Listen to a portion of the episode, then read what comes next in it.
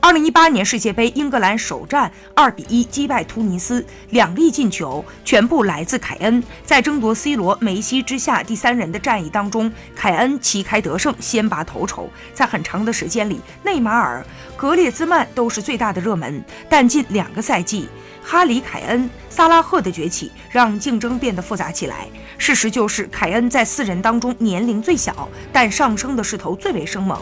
梅罗时代终将因为双骄的年纪而结束，下一代王者也许很快就会诞生。二零一七年自然年结束之后，全球媒体统计了欧洲主流联赛巨星的数据，凯恩五十二战攻入五十六球，已经超越了六十四战五十四球的梅西和六十战五十三球的 C 罗，成为自然年射手王。